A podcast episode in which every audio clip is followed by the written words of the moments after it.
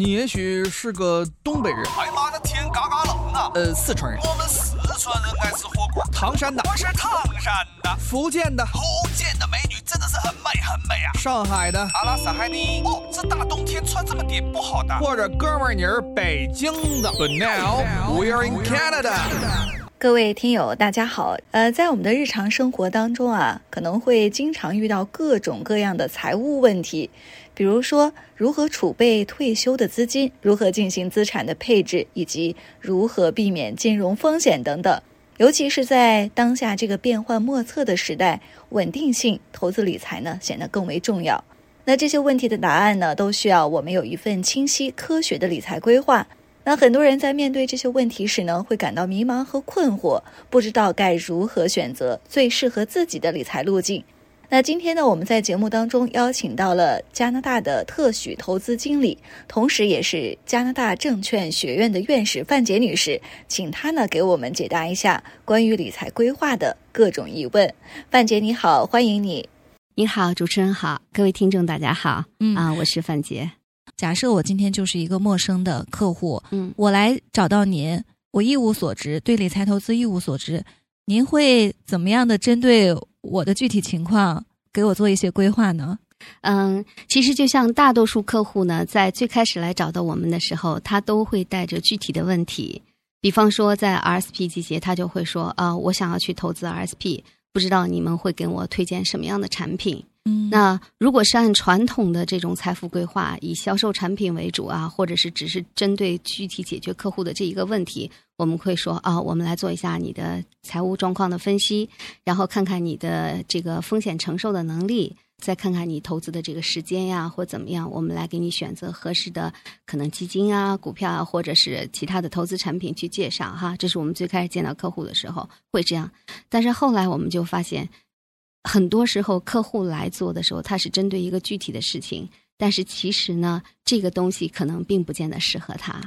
所以今天我可能会比较多的例子会讲给你听哈，嗯然后你会发现哦，有可能这就是你平时会想到的一些问题。嗯就比方说，我们曾经在 RSP 季节的时候，有客户来说，哦，我想要去投资 RSP。那么他们是一对收入只是在四万左右的夫妇，两位啊，五十岁左右，然后来加拿大的时间也就是十年。他们的风险度呢，如果评价的话，像这样的年龄应该来讲是中等的哈，中低风险的。我就从一方面我说，你们认为什么样的回报可以达到你们的要求哈，比较满意呢？他们说哦，我们需要稳健一点就可以了哈。那我就跟他们做个假设，我说如果是按百分之六的回报。按你们现在每年每个人只打算投五千，一共一万块钱的投资来讲，按照六的回报，在你们退休的时候，你们还有十四年的时间，然后十四年投了十四万，退休的时候你们每年按照现在的回报可以拿到一万八千块钱。假如说拿二十年到八十五岁的话，你们可以拿到三十六万啊。然后呢，八十五岁平均身故年龄之前所有的钱都花完，这是不是比较 OK？、那他们觉得这样已经挺好了哈，对控制风险。如果真的能做到六的回报。但是呢，我最后告诉他们，我给他们的建议，你能猜到是什么吗？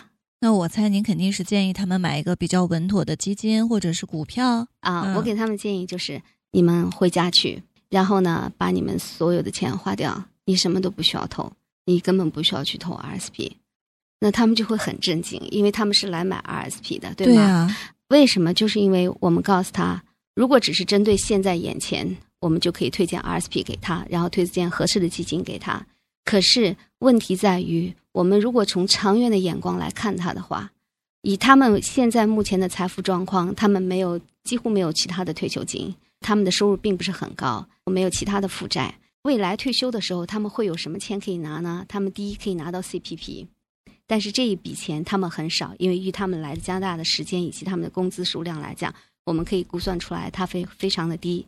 然后再加上他还可以拿到养老金 OAS，我们知道养老金 OOS 是来加拿大十年可以拿，然后四十年可以拿满。但是呢，你来多少年，我们就按比例去除就好了。以他们来讲呢，他们只能拿到百分之六十左右，也会非常低。嗯那么会自然的会增加一部分什么呢？叫 GIS。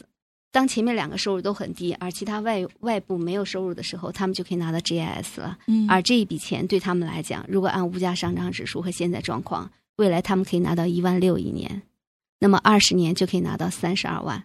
嗯一旦投了 RSP，这三十二万就不会有了。嗯所以他们的代价就是，如果他们非常省吃俭用的去投十四万进 RRSP，并且我们一直非常努力的保持的百分之六这样的增长，那么他们最后能拿到三十六万的收益，而同时三十二万的国家补贴就会没有了。所以他们的努力是十四万换来了四万的差距，毫无意义。我告诉他们不用投，但是你知道我们中国人都是比较保守的，他们说哦，这钱我是一定要投的。那还有什么方法？我说很简单，你只需要换一个账户就好了，不要投 RSP，改投 TFSA。因为如果按同样的回报的话，TFSA 它的退休的时候是不影响你的任何福利的。那么按同样的回报，我们 TFSA 也可以拿到三十六万，而我们的外部的这个政府补贴拿到三十二万，这一下就是六十八万。所以呢，对这个家庭来讲，他的财富退休财富可能已经增加一倍了。嗯这就是我告诉他，你可以不用投 RSP，可以花掉，因为你那边也会有三十二万的退休的费用。但是呢，如果一定要投，用 TFSA，这样的话你会有六十多万的这个收入。嗯所以这个呢，就是一个从一个终身整体的规划来去考虑的，而不是只局限于眼前我们去买一个 RSP 选一只基金。对对，这就是不一样的地方。他们夫妻俩来找您的时候是奔着 RS 没错 RS，RSP 退休来做的，但是最后不算不知道，一算发现这里面其实如果利用加拿大的这种政策，对。或者是一些金融产品，其实完全可以做到不同的结果。对，所以嗯。其实我们一样的去基金什么都没有开始选择，我们只是换了一个账户，嗯，就可以让他拿到所有的好处，然后呢，为他的退休收入提供更多的收入。嗯，对，这是您举的一个例子。嗯按道理他们的收入其实也并不是特别的高。没错，在我的印象当中，一般能找理财顾问或者去购买金融产品的，都是手里有大笔余钱的人。对，有时候我们也会有顾忌，觉得自己没有钱。那嗯没有钱的时候，那我们也就放弃掉那个投资理财的想法了。嗯。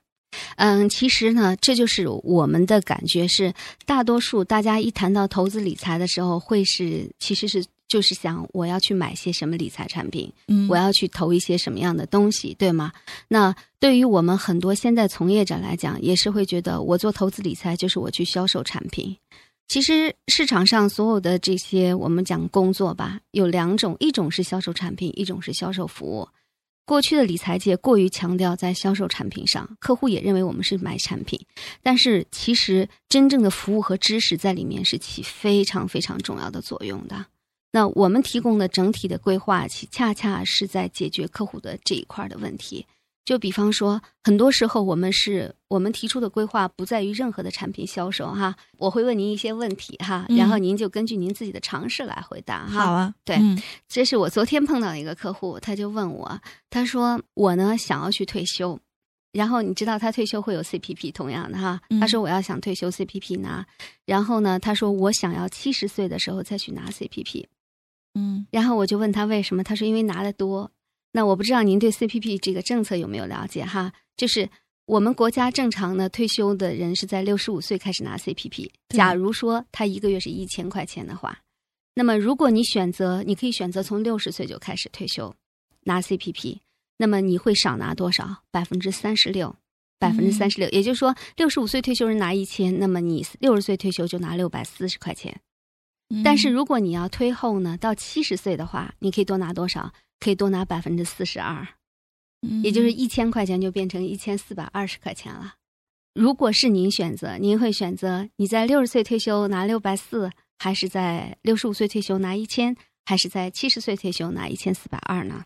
对于我自己来说，这个是影响一辈子的，它是一辈子。这个数字一旦你选择退休年龄，它一辈子都是这样下去的。我属于比较保守的，我还是会按照大多数人的做法，嗯在六十五岁选择退休是，吧？因为其实我也想过，在七十岁延后来拿，不是钱更多吗？对，但是六十五岁，如果那时候已经没有工作能力了，或者是工作收入比较低，对那六十五到七十岁这五年当中，我应该靠什么来生活？对，好，这是想的是另外一方面，是想着钱够还是不够花的角度哈。嗯但是其实是什么？因为啊、如果你去我们办公室，我们办公室有一条标语的哈，就是专业良心用数据说话。我们所有给出的建议都是基于非常多的数据研究的。嗯那比方说，一个六十岁退休的人，他拿六百四，和一个七十岁退休的人，他拿一千四百二。你知道，这个七十岁退休的人，他一定哈是要在七十七八岁的时候，他要活到七十七八岁，他所有拿的钱才会超过一个从六十岁那个年龄开始拿钱的。嗯那这是一点，也就是说，一定要知道自己能够活到七十七岁以上。当然，这是一个大概率事件，但还有一点是大家不了解的，就是每一个金融我们在制定每一个规划的时候，后面有很多的法律，很多的东西，这是细节，一定是要懂的。在加拿大有一个规定，如果在你还没有去申领啊、呃这个 CPP 的时候，如果人去世的话，那么你的一辈子交的 CPP 就全部都没有了。所以，嗯假如说有一个人，他刚好是在六十九岁，他想要七十岁去拿一千四百二一个月，嗯六十九岁的时候突然去世了呢，那么他是一辈子一分钱都拿不到。嗯，所以，这是我们从数据上推出来。这是一种风险的存在。是的。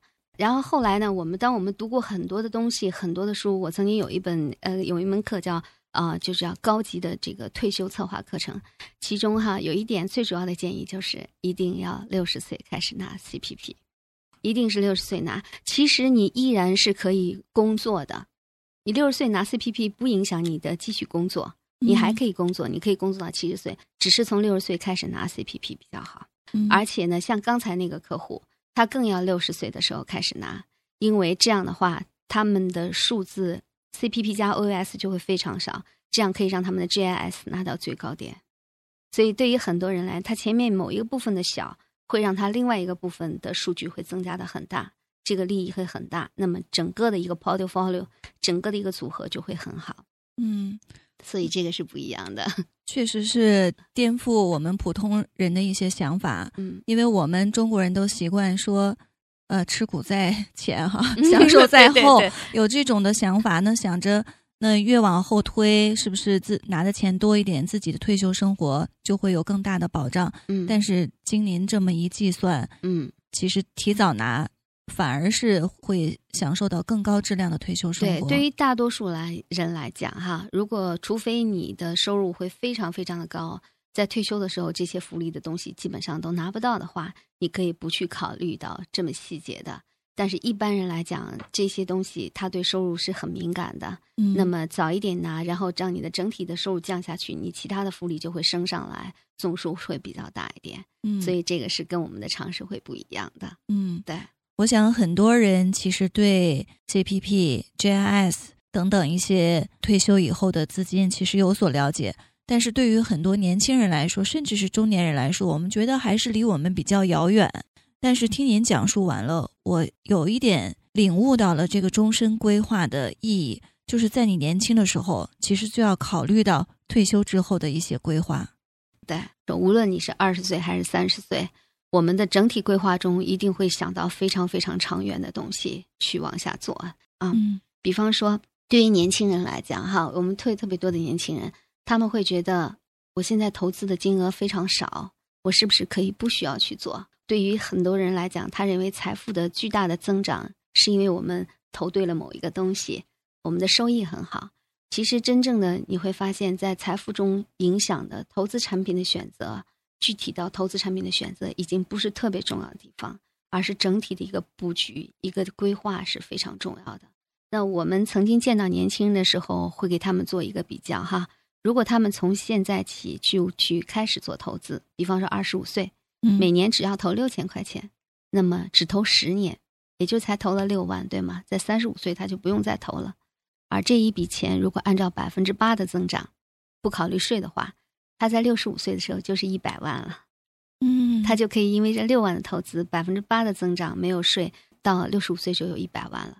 可是大多数年轻人会说，嗯，我不想去做这个事情，我现在还有很多的开销，我五百块钱一个月投不了，我要到三十五岁去投，怎么办？那么我们如果有一个人比这个人呢，他晚了十年，从三十五岁开始投，他每年也投六千块。你知道，即使他从三十五岁开始投，投到六十五岁，投了三十年，每年投六千，一共要投十八万进去。他在六十五岁的时候，账面只会有八十万。他投了三倍，嗯，但是却只达到了别人百分之八十的这个总额。所以这一点其实说对财富影响最大的，以数倍影响的是时间。那为什么在年轻的时候提早十年投和晚十年投会有这么大的差别？这就是复利的作用，时间的作用。所以对财富影响最大的不是我们认为的回报率，而是时间。所以一定不要小瞧你现在立刻去做的，比方说几百或者是几千块钱一年的投资，它越早为你带来的收益就会越好。这是时间的影响。但是同样，就像刚才我讲的，嗯，即使是你在六十五岁有了一百一百万，但这中间你忽略的一点，就是税收。我们同样以这个小伙子为例，哈，他如果当时总共投了六万块钱，然后呢变到六呃这个一百万。可是，如果他的税率只有百分之三十的话，已经很低了。只有百分之三十的税率，然后呢，这若干年下来，他在六十五岁的时候账面就只会有四十四万，将近六折就没有了。只是三十的税率，如果他是五十的税率的话，那么这些钱到手里的时候只会剩下二十五万，也就说四分之一。税对一个人财富的影响可以高达百分之几十，嗯，八十。甚至更高，时间的影响是数倍，所以时间影响是最大的。然后呢，税呢是影响其次的，然后才是回报的东西。所以很多时候，为什么我们就发现哈，越有钱的人他追出回报越稳，越稳当，但是他的布局就会布得很好，他会把它布在时间长期的复利增长，会让他布局在那种税收效果非常好的这种产品里头，就是这些原因。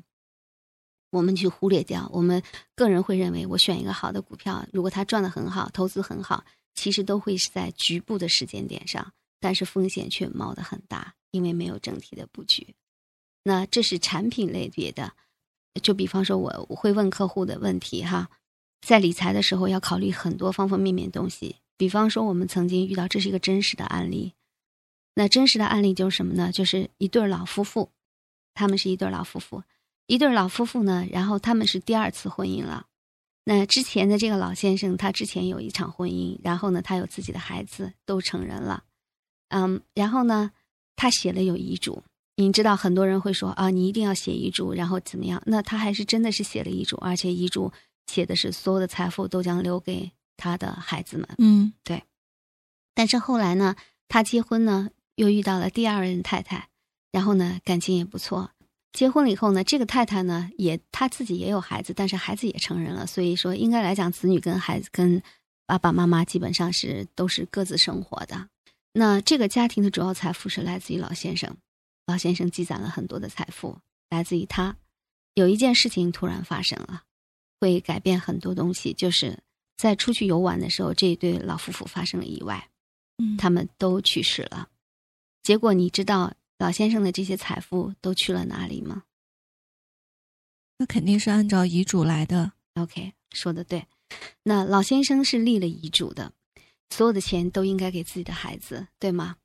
那这里头最关键的发生了两件事情哈，因为两个人是同时在车祸中去世的，所以呢，在警察问他们说：“哦，你们是指定是谁要先去世？我们一定要指定一个先去世后去世。”那孩子就问：“这有什么区别吗？”警察说：“没有区别，我们必须写一个人先在前。”那好吧，因为爸爸开车，那爸爸在前吧，妈妈在后。哈，好，那整个这个过程，我想告诉你结论就是，所有的钱都去了老太太的和前夫的子女的手里，然后呢，他的自己的子女呢没有拿到任何钱，因为这里面发了有两个重要的错误出现。很多人不知道，遗嘱是有有效期的。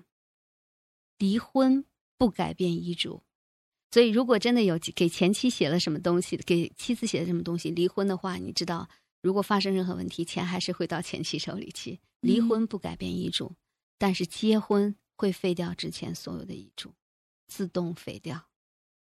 这是加拿大的法律，这是这是加拿大安大略省的法律。嗯，所以当他新的婚姻成立的时候，他并不知道他所有的遗嘱已经没有用了，全部已经作废掉了。那同时，第二个错误发生在指定谁先去世的问题。嗯，先生先去世，没有无遗嘱死亡，先生所有的财富都将会进入到自己的遗产里，遗产就会走到配偶手里去，因为配偶在后。而配偶呢也去世了，所以配偶的财富将会往下先走，走到自己子女的手里。所以这些他们的联名的这些房子呀、这些财富啊什么的，都会走到他的前夫的孩子手里。嗯，那么在我的印象当中，婚姻关系如果一方先去世，嗯，那他的遗产不是应该一分为二吗？子女一半，配偶一半，不是这样的吗？OK，不是这样的，它会有很多的细节，而且这个东西是根据每一个省的法律。加拿大它会有省的法律来分配财产，嗯，那我们在安大略省哈，如果是联名的话，都会自动到我们下一方的这个配偶的手里，因为他的嗯配偶是最主要的。如果是无遗嘱死亡，并且不是联名的东西，才会去按照比例，配偶先拿多少，然后剩下的部分再去分。所以他们的房子啊，他们的联名的这些户头啊什么的，都会到了这个配偶的手里，也就是这个老太太的手里。然后老太这些东西将进入到自己的遗产里头。他有没有存在配偶了？所以他会往下先走。如果底下没有孩子，才会再往上走。所以呢，他会自动了到了自己的孩子手里。所以这个是让你难以想象，为为什么？因为你会发现，你一生中创造了很多的财富，在某一时间突然间，大多数会成别人的，跟自己的家庭无关。那这是一个很多时候别人觉得，哎，这是一个复杂的家庭关系哈，因为有嗯再婚啊，有什么？那还有一些呢，就比方说非常简单的关系，什么简单关系呢？这也是一个真实的案例，但是是一个老外的案例哈，就是当你发现是一个人的时候，单身，但是你也比比较有钱的时候，其实同样会有问题。这个案例是呃一对母女，这对母女呢，在这个小孩子生出来的时候呢，他的爸爸就抛弃他母女了，然后远走高飞了。那这个妈妈带着孩子非常辛苦的工作，然后这个孩子也非常出息，创办了自己的企业。然后呢，在比较年轻的时候就有挺大的身家，大概有两千万的身家了。嗯，对，好，同样这个女孩子后来也是发生了意外，然后也是没有遗嘱去世。那没有遗嘱去世呢？你知道，当你的钱没遗嘱去世的时候，配偶没有办法去，往下没有孩子，就开始往上，往上父母平分。嗯那平分的时候，你就知道，如果无遗无遗嘱死亡，法院呢会发出告示，会在通知所有的认识这些人的哈，你们对他的财富有任何的，就是要索要索要的这个权利吗？这个时候，他的爸爸就回来了。最终的结果就是他的爸爸拿走了他一半的财富，跟他的母亲一起。嗯，虽然他从来没有养过他没有尽过抚养的义务，他什么都没有经过。从这个人的本意来讲，他绝不会想要任何的钱会走到他的这个爸爸那儿去。但嗯是事实就是这样子。所以呢，很多时候，当我们去讲到投资和理财的时候，我们现在为什么讲终身整体？就是很多布局的时候，我们会把非常关键的东西告诉大家，不只是说为了投资某一个产品买一个产品就可以了，因为对财富影响最大的其实是这些法律后面的东西，是背景。从投资角度来讲，是时间，是税，所以这些策划很重要。那么，假如说像比方说刚才这些老先生，不管他还是他的孩子，如果是我们的客户的话，我们在一年一度去审核这些东西的时候，就会告诉他，你的家庭有发生任何大的改变吗？你的工作各方面，如果他们告诉我哦，爸爸再婚了，那我们第一点就会提醒他，一定请爸爸立刻嗯更新他的遗嘱。你哪怕所有东西都不变，只是把时间改成新的，那么在你的婚姻之后的这个遗嘱就是有用的了。然有效对，可是婚姻之前的没有做过任何更新的，就已经作废掉了。嗯那还有同样，在警察去问你应该指定谁先去世的这件事情，可能很多人会觉得，当然这个时候也比较悲伤了，会觉得这有什么了不起吗？很重要，谁先去世，谁的遗产就要先出来，嗯，留给下一方。所以这个财富影响非常大的。通过您讲的这几个非常颠覆我们平时一些观念的一些案例嗯、一些实例，我觉得确实我们对理财投资了解的远远不够。我们必须在年轻的时候，越早的时候做这种财富规划嗯越好。另外就是我有两个困惑：第一，我手里没有那么多的钱，我嗯觉得我还没有资格去做这个理财投资。嗯第二就是时间都已经过去了，那我现在人到中年，该怎么样做一个很好的规划？嗯，我们不见得会有很多钱来做投资。其实这一点我特别理解，因为大多数人，尤其在加拿大，因为我们的客户里头，其中有百分之六七十是本地的高收入的客户，嗯那他们的家庭可能收入十几万以上哈，或者二三十万更多，但是他们跟你的想法是一样的，就是我觉得我的税上的好高，然后我手里根本没有钱，然后我根本没有钱去做投资，在加拿大，我感觉大家都有一个共识，就是存下钱来好难。好难。对，那其实这一点我也可以讲一个我的一个客户的经典案例哈。这个是好几年前，我有一个客户呢就告诉我说，我先生特别想买一个大房子，他当时带这个问题来，他特别想买个大房子，但是我们觉得我们付不起。其实当时你想，他们的家庭收入二十万，然后他们只想买一个八十多万的房子，理论上是付得起的。嗯而且他们现有的房子已经都 mortgage free 了，嗯，呃，是一个四十多万的房子，已经 mortgage free 了。然后他说我们担心付不起，但是我们又有始终有一个想不明白的地方，就是我们有一对好朋友，他们两个人跟我们挣的差不多，但是嗯他们呢就住一百万的房子，然后他们开五万的车，我们开三万的车，他们可以出去旅游，然后我们就不能出去。啊，你说的这个太对了，就是我的困惑，是吧？然后他就说，呃，为什么？这是为什么呢？我说好，我们坐下来，然后你告诉我所有你的花钱的方式，啊、你所有的这些东西，我们来做一个财务分析嘛，对吧？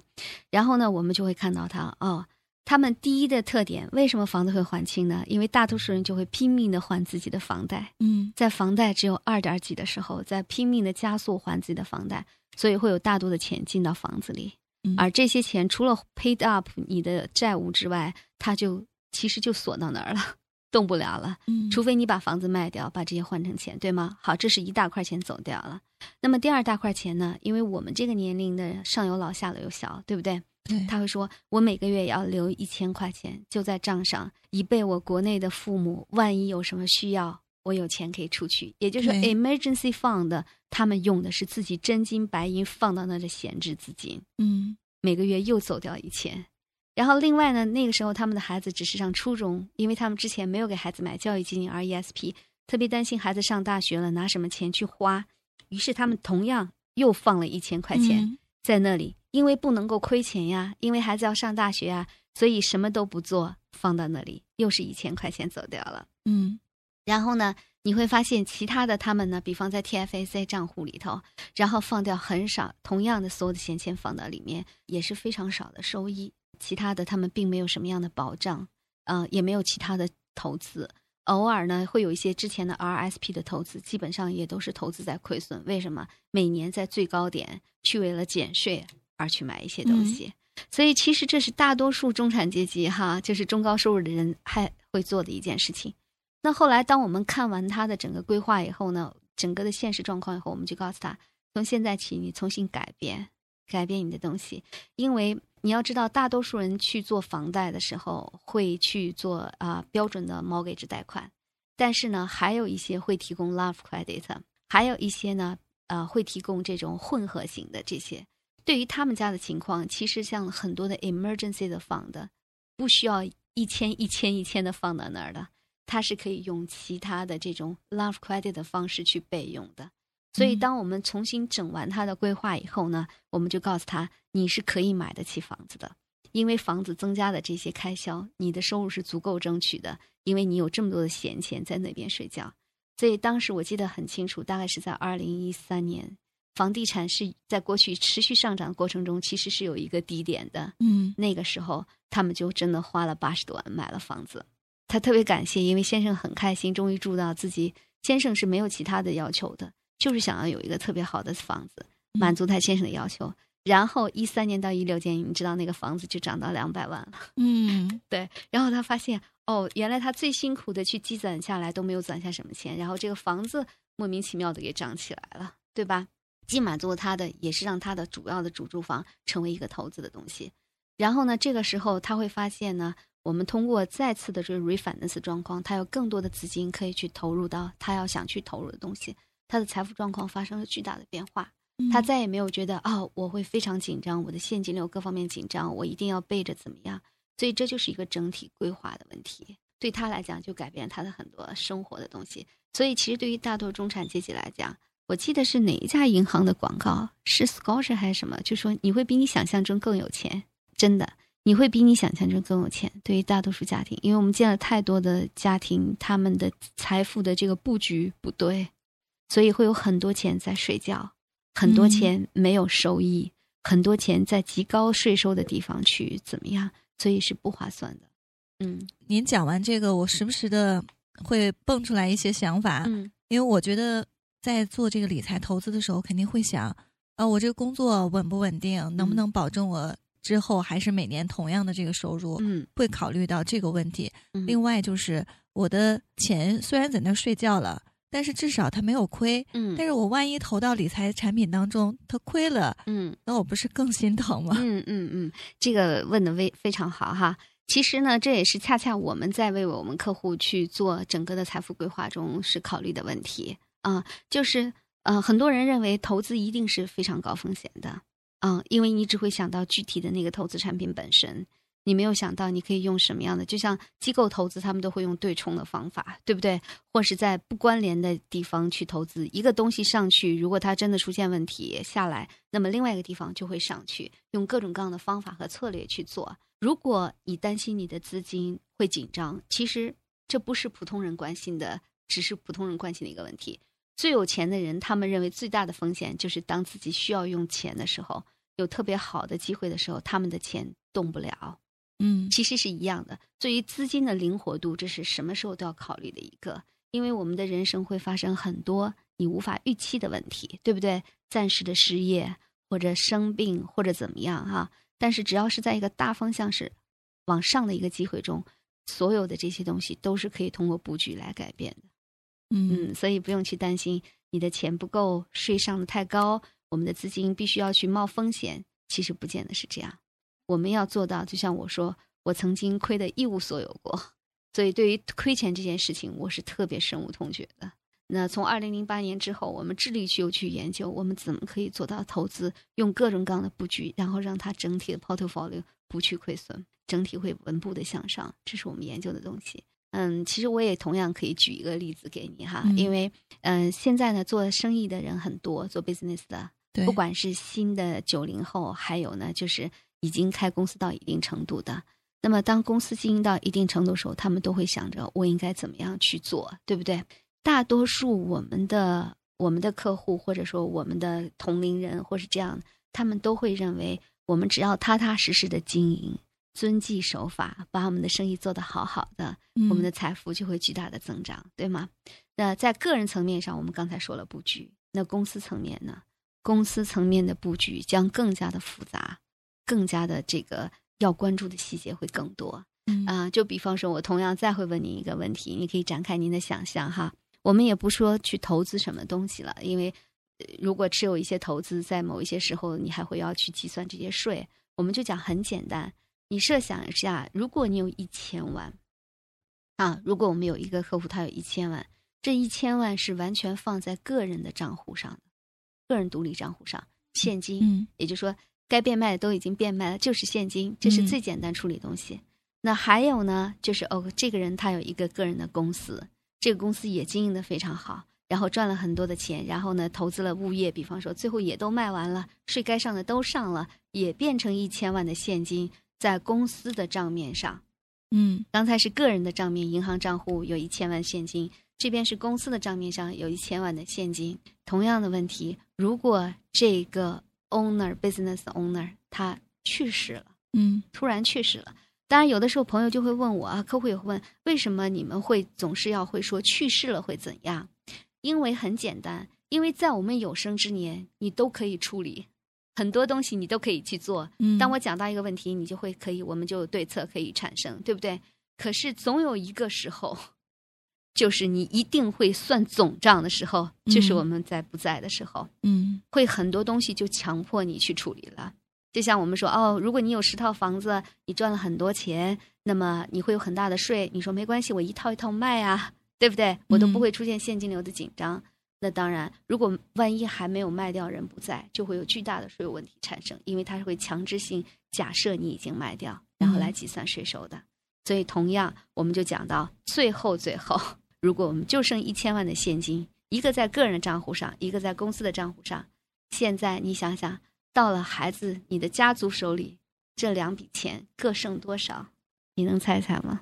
以我有限的这个知识，对，我瞎猜一下。好，个人的这个，我相信需要上遗产税的，是不是？嗯，加拿大没有遗产税，哦，没有遗产税。对，那这一千万应该是应该是一千万还在吧？嗯，会少一点，会少一点。如对，因为嗯它会有一个遗产的认证费用啊，嗯但是会少一点，但会少不到哪儿去。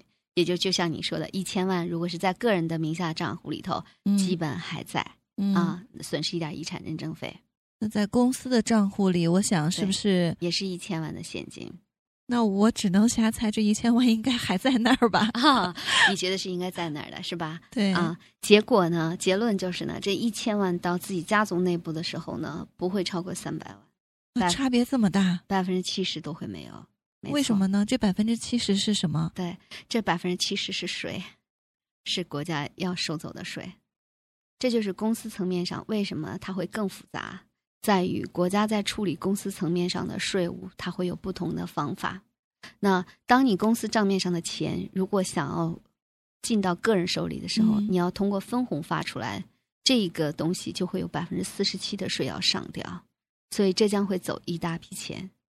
那么你的一千万百分之四十七上掉，你剩的钱就不是很多了。我们讲的是都是现金，但是还有一点，这个公司它还会有第二个税，叫 double taxation 的问题。如果没有做规划的话，你的一千万的现金对于你这个公司来讲，你这个公司的股份市值就是一千万。一嗯千万的股份市值，你当时开公司的时候，你的成本几乎是零。针对这一千万，你要上掉，按最高的税率来上税，差不多又要有百分之二三百万的税要上掉，因为一半儿是百是五百万，五百万再按五十三再来上税，就是上掉二百多万，所以嗯两个加起来基本上七百万就快没有了。天哪，对，这个拿到手里就只会有三百万。嗯非常非常大的差别，非常大差别。这也是很多呃我们的 business owner 没有想到的。但是你说有没有方法去解决？一定有。嗯在会计层面上，他们会有不同的解决方法啊、通常会用的是两种解决方法。但是呢，理财方面的方法也会有。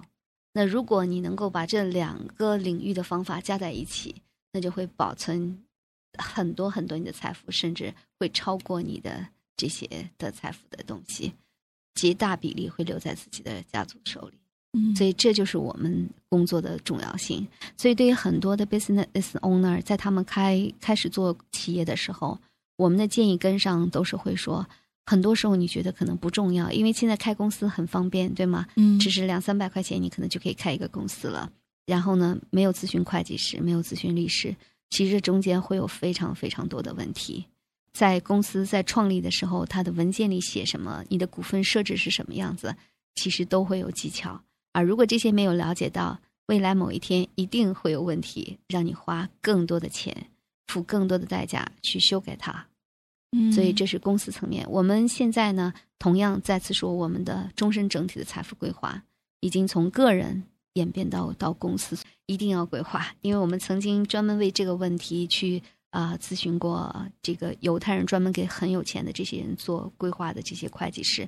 目前我们的中国会计师和律师呢，我们非常想跟大家一起去学习和进步，就在于我们经历的实际的例子太少了。我们的中国中国这一代移民在加拿大去世的还很少、嗯 b u s i n e s s owner 就更少，嗯有钱的 business owner 就更更少，所以很多东西我们还没有经历过。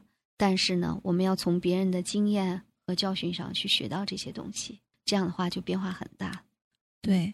听完您讲的这些，嗯我觉得对于我们普通人来说，很多人都觉得我先给留出来这个养老的钱、孩子上学的钱，然后我们基本的生活开销好像已经足够了。嗯但是现在听您讲完，我觉得一个最大的颠覆就是这些规划还远远不够嗯应对未来的风险。嗯另外就是很多事情如果采取不同的轨迹和规划方式，会产生完全差别非常大的这个结果。对，嗯嗯、其实就像您说的，非常的明白，因为比方说我们大多数人他会认为，如果我手里有一百块钱的话，那么我如果这个地方我去，比方说我在房地产上投五十，那我在股票基金上投二十，我可能在保险上就只有投三十，对吧？嗯也就是我的钱是这样分开花的。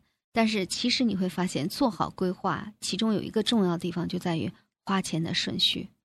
花钱的顺序，序是可以让你花出不同的钱的。如果你规划的好，你的终极目标是可以做到，你的钱可以同时做这几件事情，同时做几件事情，嗯而不是说我一定要把它分开了去做嗯啊。其实这也是一个比较会颠覆大家常识的一个想法，嗯，就是我们很多时候只是就我们的眼前能够去做的一些东西，但是当你规划出来的时候，你会发现原来你可以同时去实现你几个梦想，去同时去做，没有问题的。听您讲完，我就抓住了几个关键词。第一，时间，时间很重要，对税收的因素对也必须要考虑。对，还有您说的顺序，花钱的顺序、嗯规划、嗯，分配对，太重要了。我觉得意犹未尽，还有很多东西需要学习。嗯那在我们之后的节目当中呢，我们也会邀请范姐再来到我们的直播间来跟大家分享相关的知识。好的，没问题，嗯，嗯谢谢你。不客气。